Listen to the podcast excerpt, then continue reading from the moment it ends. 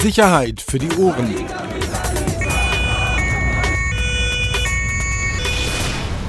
Der Podcast aus Berlin. Diesmal wieder mit Axel. Hallo. Hallo. Und mir, Peter. Erstmal ähm, von uns beiden, ja, wir waren überrascht, ein bisschen, ja, ein bisschen freudig, ähm, dass wir doch wirklich so viel Reaktionen und, und Reaktionen und Anregungen bekommen haben letzte Woche. Hat mich total überrascht. Ich habe ja auch, bevor wir uns überlegt haben, so einen Podcast zu machen, habe ich ja gedacht, wer soll sich das eigentlich anhören?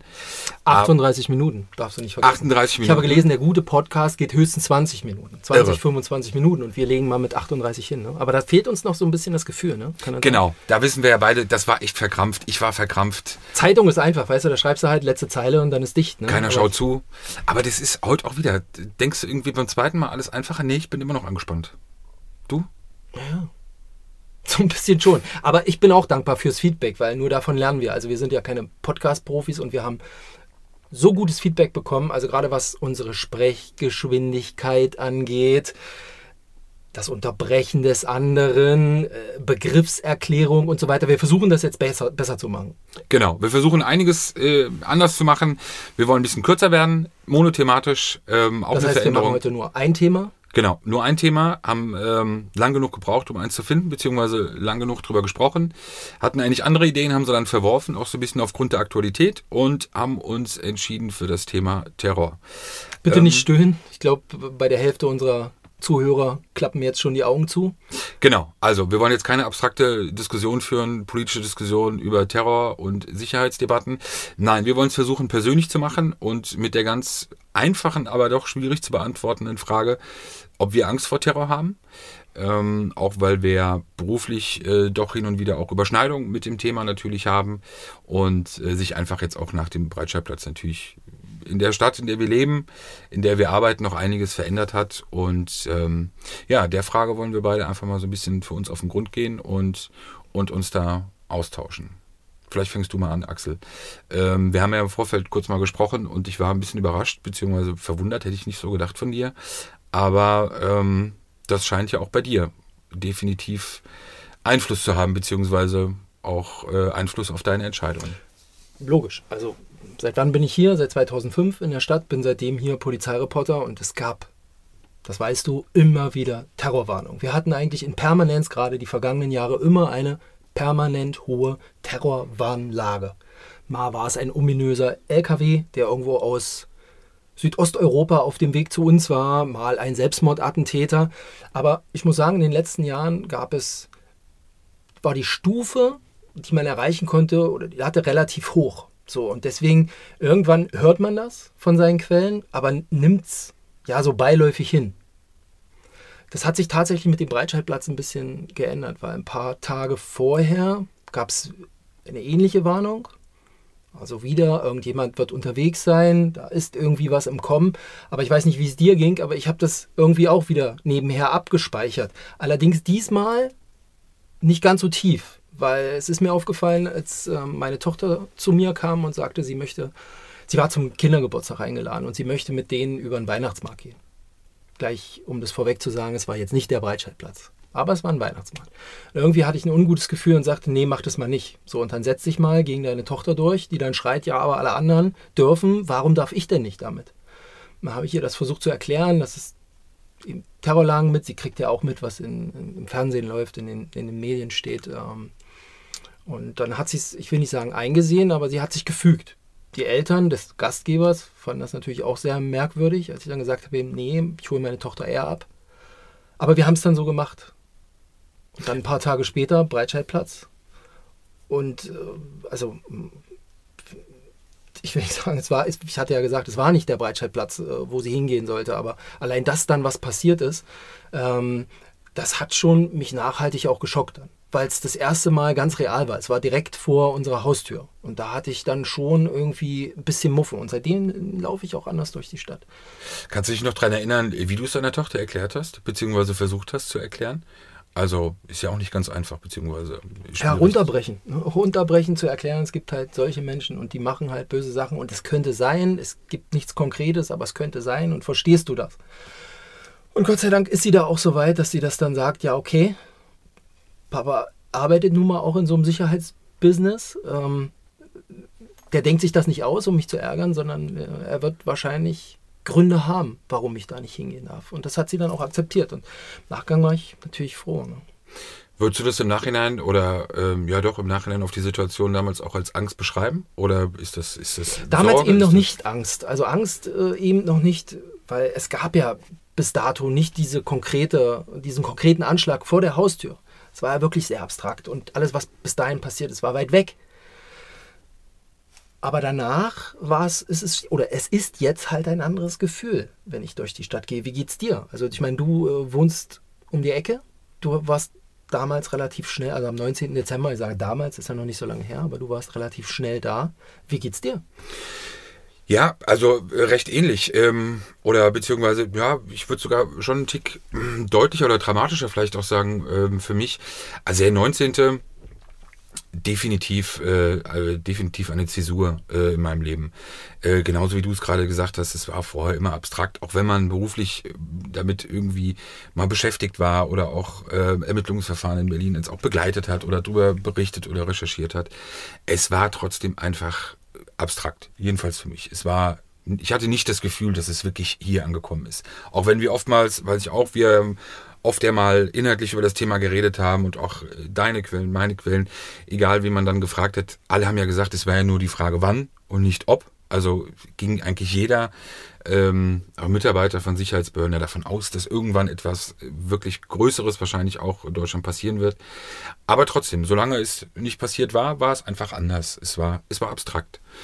Und ich kann mich noch gut erinnern, der Abend, 19. Ähm, ich hatte mich abends äh, vorher äh, bei einem, beim Italiener noch mit einem Informanten getroffen.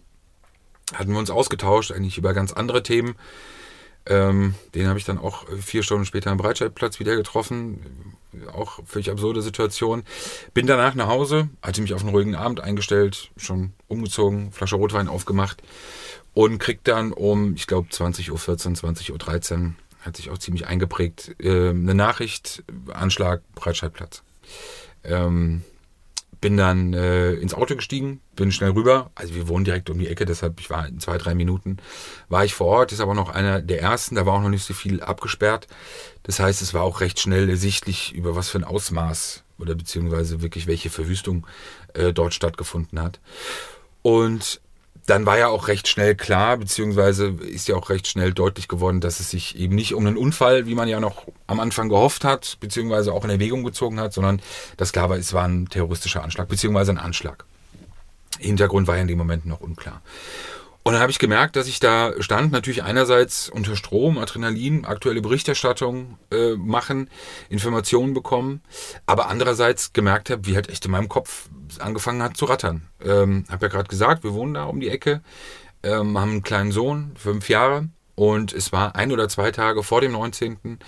Ähm, war er auch auf dem Weihnachtsmarkt. Und äh, gibt so eine ganz bestimmte saure Stange, zwei Meter, 1,50 Meter Riesending, die es da jedes Jahr an einem ganz bestimmten Stand auf diesem Weihnachtsmarkt gibt. Und ähm, die hat er dann auch an dem Tag bekommen. Und das war auch in den Abendstunden. Und ich weiß noch, wie ich da stand und dann diese Bilder halt wirklich durch meinen Kopf gegangen sind. Und die ganze Zeit, ähm, oder ich gemerkt habe, so, das ist jetzt sozusagen dein erstes Mal, dass du das wirklich für dich miterlebst, direkt vor der Haustür.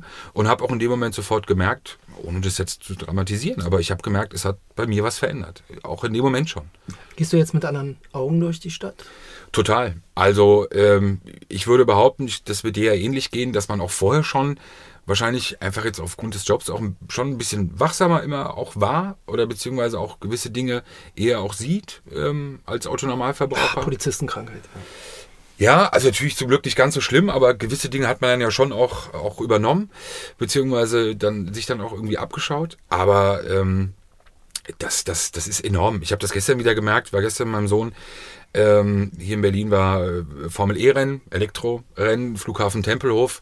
Hätte ich mir im Vorfeld gar keine Gedanken gemacht. Und dann sind wir da rein ähm, in die Flughafenhalle, proppevoll, wirklich, also komplett voll, auch außen Vorfeld. Und ich habe auf einmal gemerkt, wie ganz automatisch bei mir Gedanken hochkamen, beziehungsweise der Gedanke daran, okay, ist das ein mögliches Ziel? Ist das hier möglicherweise auch ähm, ein Ort oder eine, eine Stelle, die interessant sein könnte für, für einen Anschlag? Also Gedanken, gegen die ich auch gar nichts machen konnte. Sondern die kamen hoch, hab dann sofort geschaut, wo wäre es am besten, sich aufzuhalten, raus aus der Menge, irgendwo an die Seite, beziehungsweise wo, wo Freifläche ist, vielleicht sogar noch in die Nähe von, von Ausgängen, von Notausgängen. Äh, also Gedanken, die ich mir so vorher nicht gemacht habe. Wie gesagt, ich will das gar nicht äh, traumatisieren, aber es ist, ich merke einfach, dass de facto bei mir eine Veränderung stattgefunden hat, dass ich einfach deutlich sensibler reagiere und ähm, bei dem Thema insgesamt bin äh, muss dazu sagen, auch, wir hatten das ja auch in unserem Vorgespräch, was ich echt nicht mehr hören kann, ist dieser Satz, äh, entweder aus, aus der Politik oder anderen, man dürfe keine Angst haben oder, oder man solle keine Angst haben, dann hätte der Terror schon gewonnen. Ähm, könnte ich, könnte ich, jedes Mal, könnte ich jedes Mal durchdrehen, wenn ich das höre. Äh, wenn ich Angst habe, habe ich Angst. Und die will ich mir auch nicht nehmen lassen. Und da hat auch niemand gewonnen, nur weil ich persönlich jetzt Angst habe oder vielleicht andere Entscheidungen treffe. Also das ist so eine gewisse Symbolik, mit der kann ich dann wenig anfangen. Natürlich ist scheiße, wenn wir in unserem Leben beeinflusst sind, so wie andere auch, ähm, dass man einfach anders damit umgeht. Aber ich finde, das muss jeder für sich selber beurteilen und die Freiheit muss er da irgendwie auch haben. Ähm, ja, deshalb, also Angst, Sorge, Unsicherheit von allem so ein bisschen was, aber ist auf jeden Fall präsent umso mehr verwundert es ja, wie wenig sich eigentlich in der Öffentlichkeit tut. Also von dem, was wir sehen. Also wir reden jetzt mal nicht von den operativen, also den geheimen Maßnahmen, die man eh nicht, wir vielleicht noch ein bisschen eher, aber die andere gar nicht so mitbekommen. Nämlich das, was die Geheimdienste, was die Polizei verdeckt macht. Aber alles, was auch sichtbar ist. Also ich bin bis heute überrascht, wie easy man eigentlich am den 17. Juni runterfahren kann in Richtung Brandenburger Tor. Mach das mal. Du siehst mhm. jetzt an solchen Tagen wie gestern Sonntag siehst du halt einen Haufen Touristen. Ähm, da ist so viel, so viel los und da sind halt keine Poller. Da ist äh, kein Block, der irgendwie was aufhält. Ähm, und es wundert mich schon. Und das ist ja einer von mehreren Plätzen, die mir aufgefallen sind in dieser Stadt, die nicht geschützt sind. Wird hier zu wenig getan in Berlin? Wie ist dein Eindruck? Also was das angeht, bin ich echt ambivalent, weil einerseits ähm, natürlich, du kannst jetzt nicht jeden Ort oder nicht, nicht wirklich jedes neuralgische Ziel oder jedes möglicherweise interessante Ziel sichern. Mittlerweile wissen wir natürlich auch oder haben auch äh, leider aufgrund von anderen Anschlägen gesehen, es müssen ja nicht nur die bekannten neuralgischen Punkte sein, die interessant sind. Im Endeffekt kann es überall, kann es auf einer Brücke, kann auf, auf einer Straße sein. Gibt ja aber recht, hat auch was mit einem Sicherheitsgefühl zu tun. Ähm, das geht mir auch ähnlich. Wenn ich morgens zur Arbeit fahre und am Breitscheidplatz vorbei fahre, frage ich mich immer jeden Tag, warum die Poller jetzt eigentlich dastehen. Also die nach dem Anschlag dort aufgebaut wurden, die jetzt immer noch da stehen obwohl da keine Veranstaltungen sind oder sonst irgendwas. Ähm, also das scheint ja schon dann irgendwelche Maßnahmen gegeben zu haben oder auch, auch Veränderungen. Aber um auf die Frage zu kommen, ganz ehrlich, ich sag dir, genau das ist so etwas, was für mich auch meine, meine Unsicherheit bei dem Thema noch weiter verstärkt. Amri ist jetzt ein halbes Jahr her.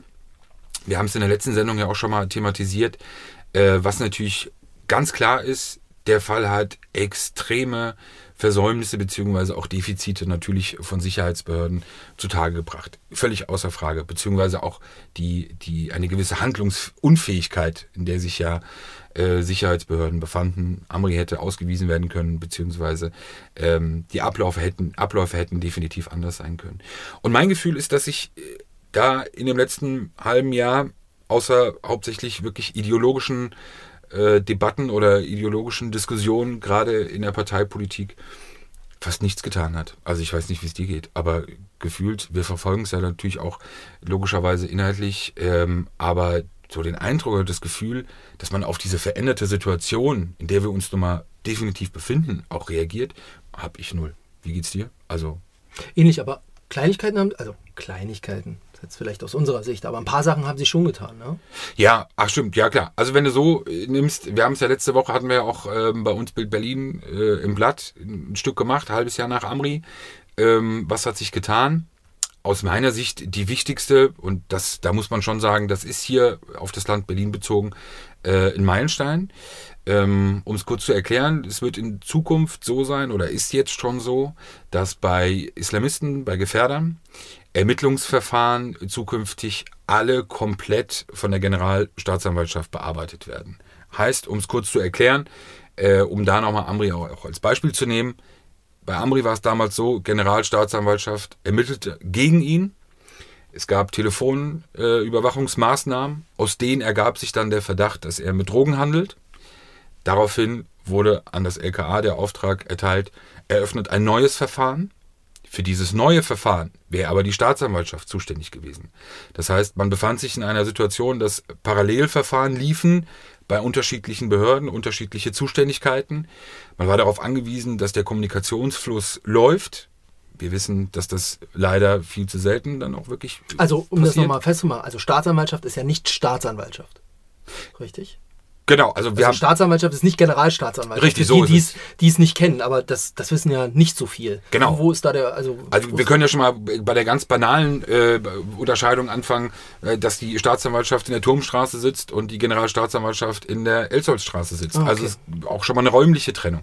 Räumliche äh, beziehungsweise inhaltliche ähm, äh, Zuständigkeiten beziehungsweise andere Zuständigkeiten. Und bei diesen Delikten, wie jetzt bei Amri mit den Drogendelikten, das wäre dann bei der Staatsanwaltschaft bearbeitet worden und man hätte dann zwar mit der Generalstaatsanwaltschaft sprechen können, sich austauschen können, aber es ist ein ein Nebeneinanderarbeiten. So, und das ist jetzt in Berlin ähm, geändert worden. Das wird in Zukunft dann wirklich nur noch von der einen zuständigen Behörde, Generalstaatsanwaltschaft, äh, komplett erfasst, beziehungsweise alle Verfahren bearbeitet. Klingt banal, klingt äh, klein, klingt für Otto Normalverbraucher auch eigentlich Klingt für nach uns. Menschen mit Akten, die irgendwas von links nach rechts äh, schieben und sagen, hier bitte, liebe Polizei, ermittelt mal und liefert mir zu.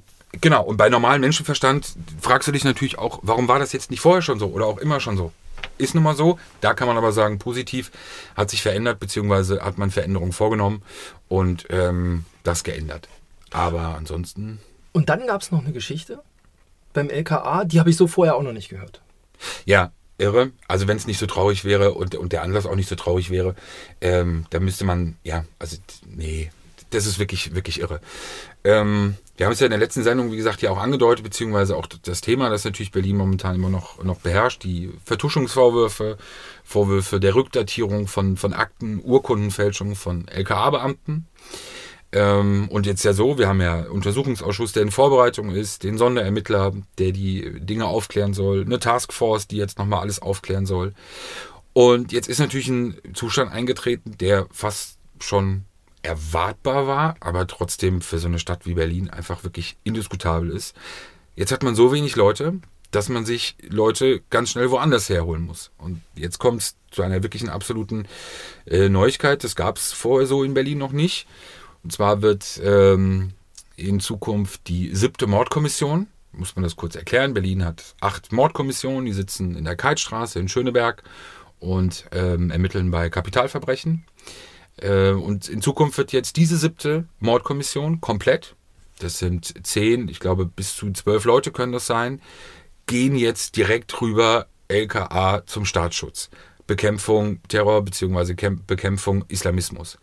Um einfach diese extreme Personalknappheit, dieser Mehraufwand, der jetzt durch Ausschüsse, durch diese Aufarbeitung gekommen ist, einigermaßen aufzufüllen. Aber ich, ganz ehrlich, das ist irre, das ist völlig, das, das ist auch etwas, was für mich mein Unsicherheitsgefühl auch, auch verstärkt. Also wir wissen, wie viele Gefährder leben in der Stadt, allein in Berlin Unter 100?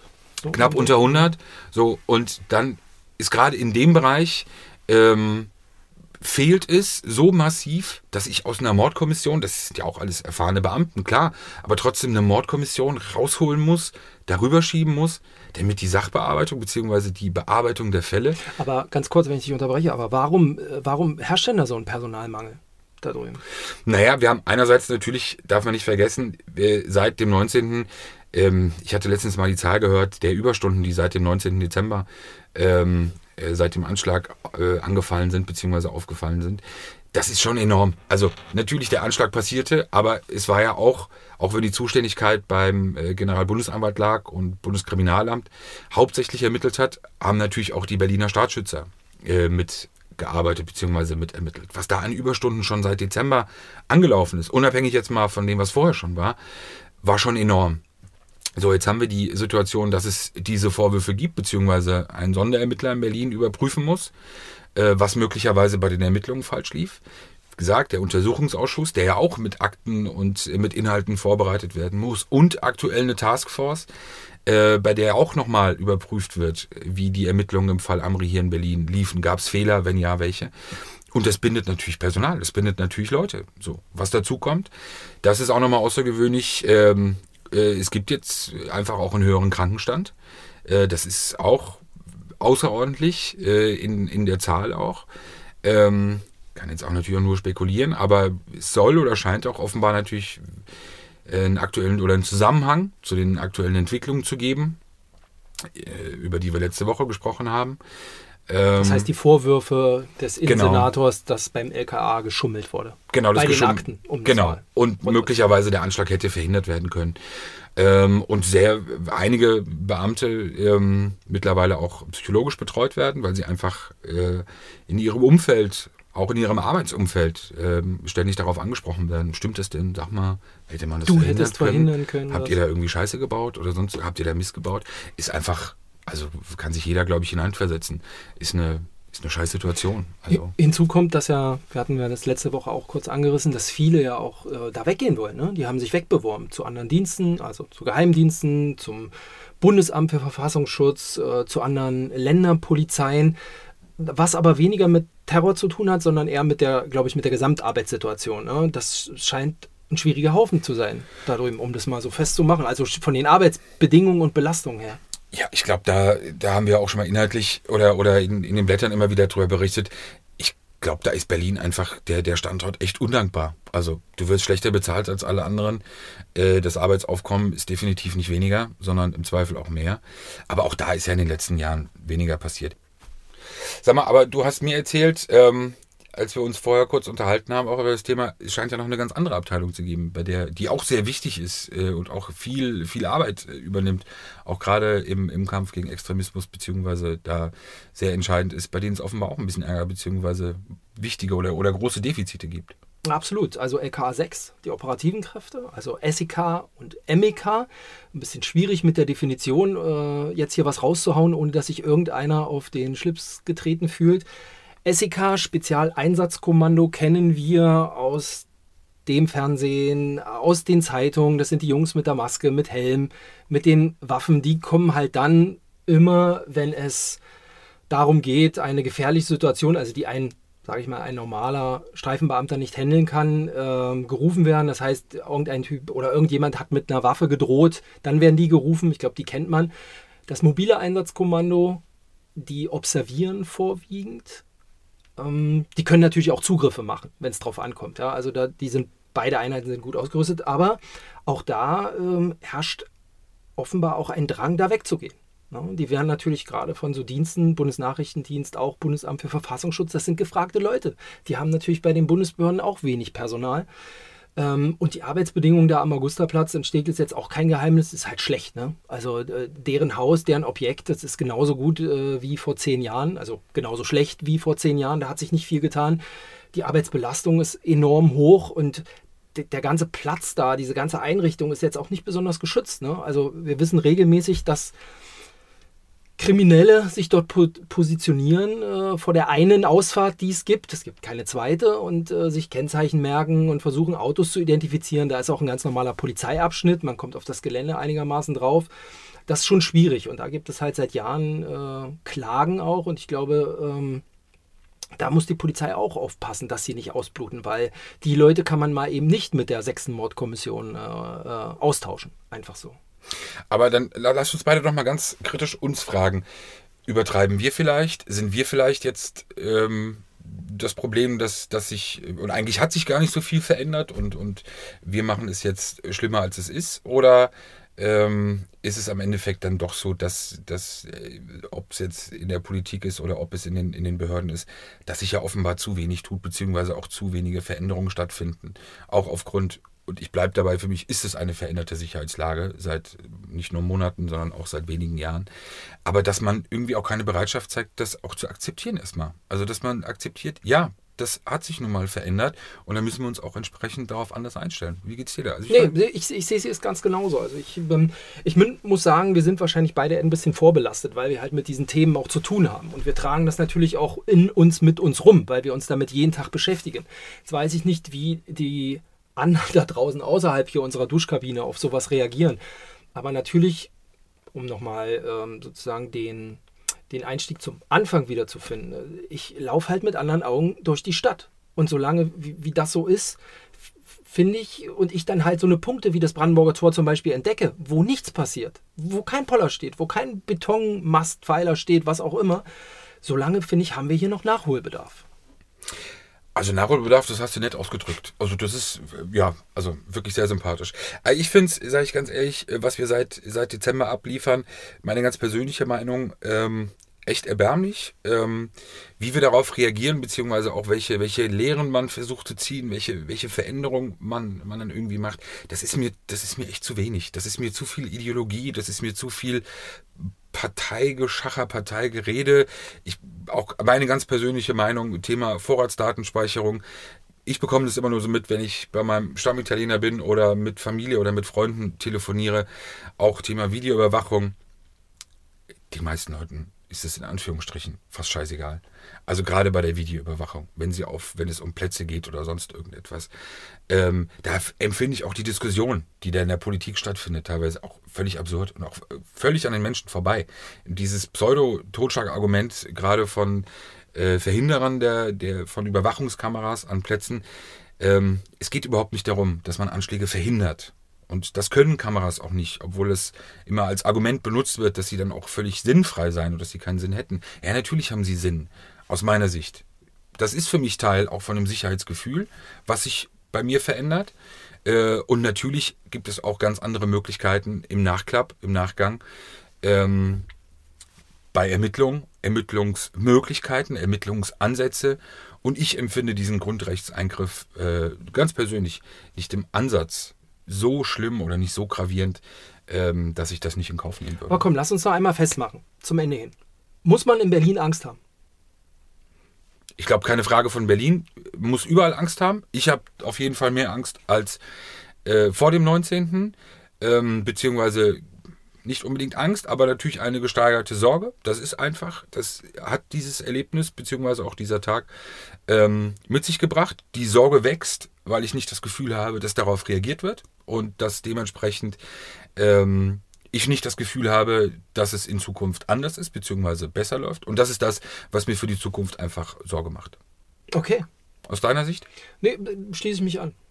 Nichts anderes. Leider, wir sollen ja eine der Feedbacks war ja, dass wir uns hier mehr konträr unterhalten. Wir versuchen das beim nächsten Mal auch, aber hier, tut mir leid, was soll ich dagegen sagen? Also ich laufe jetzt auch nicht mit, äh, ich bin Polizeireporter hier in Berlin, ich laufe jetzt auch nicht mit, äh, mit Blümchenaugen durch die Stadt und sehe alles in rosa. Natürlich sehe ich das ganz genauso und ich sehe halt auch das, was seitens der Politik kommt und irgendwie scheint die eigene Parteilinie mitunter wichtiger zu sein, als konkrete und schnelle Sicherheitsmaßnahmen umzusetzen.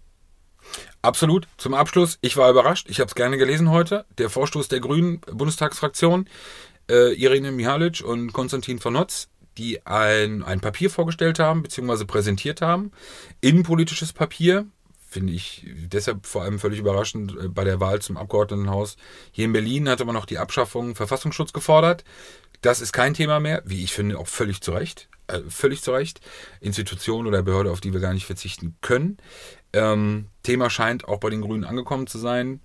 Ich hoffe beim Rest auch, beziehungsweise dass es vielleicht ja sogar möglich ist, überparteilich einfach nach Lösungen zu suchen und ähm, ja, entsprechende Dinge umzusetzen. Okay, dann hören wir uns, wenn alles gut läuft, in einer Woche wieder. Spätestens, oder? Alles klar, wir bedanken uns fürs Zuhören und dann bis nächste Woche. Tschö. Sicherheit für die Ohren. Der Podcast aus Berlin.